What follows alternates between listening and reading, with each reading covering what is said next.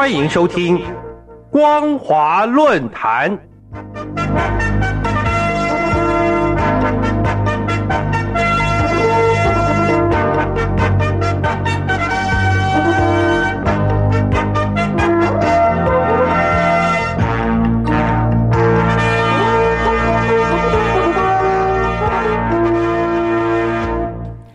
众朋友，你好，欢迎收听本节的光华论坛，我是张妮。今天要和大家分享的主题内容是有关于中共二十大后中央党校对于习近平集权影响非常深远。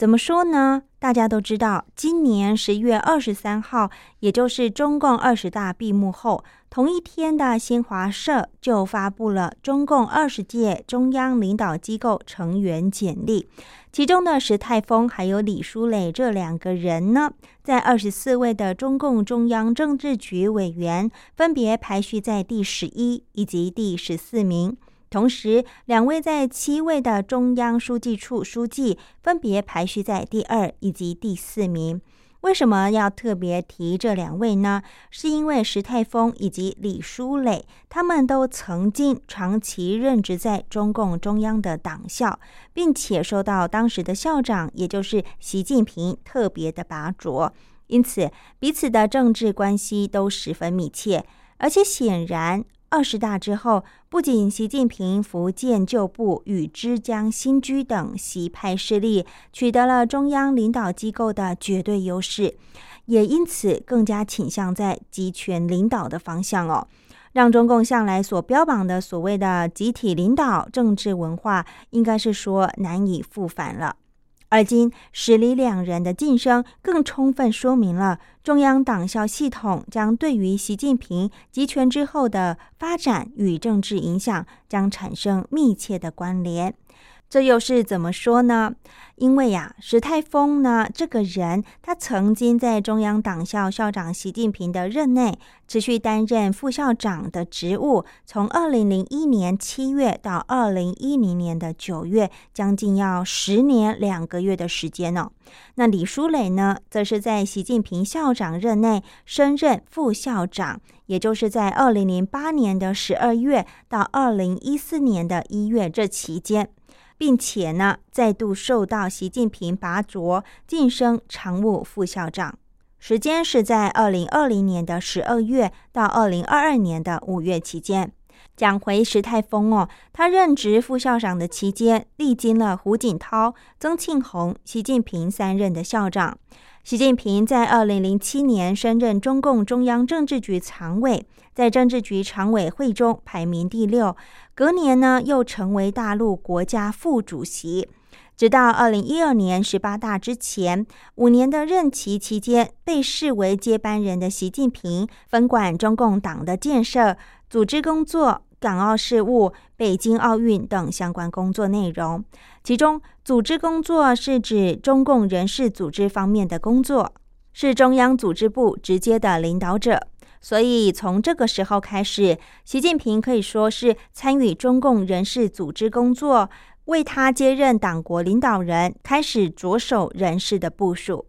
同时呢，中央党校是由中共中央主办的轮训培训党的高中级领导干部和马克思主义理论干部的最高学府，也是中共党内中高级领导人的培养和输出的基地。值得注意的是，习泰峰在任职中央党校副校长的时候，同时也是接任组织部部长、政法教研室主任这两个职位。因此呢，石泰峰可以说是当时作为中央党校一把手，习近平的副手，既是习近平负责中央党校工作的高层亲信，也是习近平参与中共人事组织方面重要的助手之一。来到了今年的十月二十三号。在二十大当选中共中央政治局委员，晋升到副国级，成为党和国家的领导人，并出任中央统战部部长。可以见到啊，石泰峰与习近平政治关系十分密切。讲完了石泰峰，我们接下来来认识一下李书磊这个人哦。李书磊呢，他是一九六四年一月生，年仅五十八岁而已，是二十大中共中央政治局委员排行前四位年轻的委员之一哦。另外前三位呢，则是陈吉宁，他是一九六四年二月生；张国清是一九六四年八月生；李干杰则是一九六四年十一月生。讲回李书磊。在他二十四岁的时候，也就是一九八九年的时候，曾因为获得北京大学中文学系文学博士学位而被称为“北大学童”。此后呢，就一帆风顺进入到中共中央党校文史教研部。二零零一年到二零零八年的期间，则是任职在中央党校校委委员，先后兼任文史教研部、培训部以及教务部主任。二零零七年中共十七大后呢，李书磊就是在那个时候被提拔为副校长，成为副部级的官员。而那时的中央党校校长就是习近平。据说，习近平在党内的重要讲话稿也常出自于李书磊之手。二零一四年一月，李书磊被外放到习近平曾经工作长达十七年的福建省，出任中共福建省委常委、宣传部长。他在任职福建期间呢，积极宣传习近平主政后所提出的新思路，与整理习近平在福建工作时的事迹。显然，习近平出任党国领导人以来，李书磊频繁换岗，历任福建省委宣传部长、北京市纪委书记、中纪委副书记，晋升正部级。后来重回中央党校后呢，升任正部级的常务副校长。来到今年五月，也就是二十大的前夕，则是担任中央宣传部分管日常工作的副部长，成为他第三个正部级的职位历练。二十大之后，也将出任中央宣传部部长。值得注意的是，李书磊中央党校常务副校长期间，就分管了党的建设教研部，为中共中央党的建设进行思想组织宣传工作。事实上呢，李书磊在重回中央党校到中宣部期间，对习近平推进党的建设，用以清除邓小平、江泽民政治路线的影响力，显然产生非常重要的作用。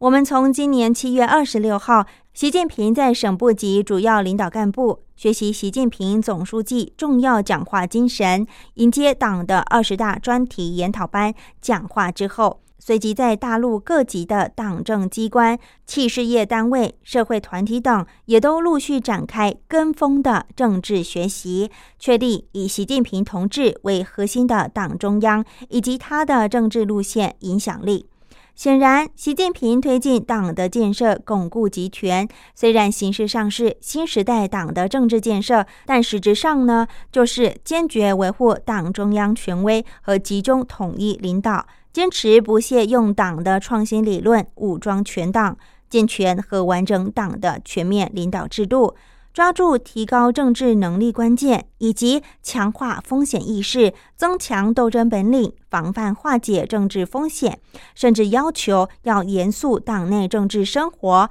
净化党内政治生态。所以，我们明显看到，党的建设与组织、宣传、统战工作路线彼此是相互决定的关系。未来呢，中央党校的职能固然对习近平集权领导影响非常深远，大家心里其实也都明白。然而，值得注意的是，集权领导与集体领导这一字之差啊。却可能破坏了历代中共领导人苦心建立的集体决策、集体分工协作以及集体交班的集体领导文化，这就特别发人省思喽。好的，听众朋友们，今天和大家分享的主题就是中共二十大后中央党校对于习近平集权影响深远的内容。不知道大家的看法如何呢？欢迎来信与张妮进行互动哦。感谢您收听本节的光华论坛，我们下次空中再会。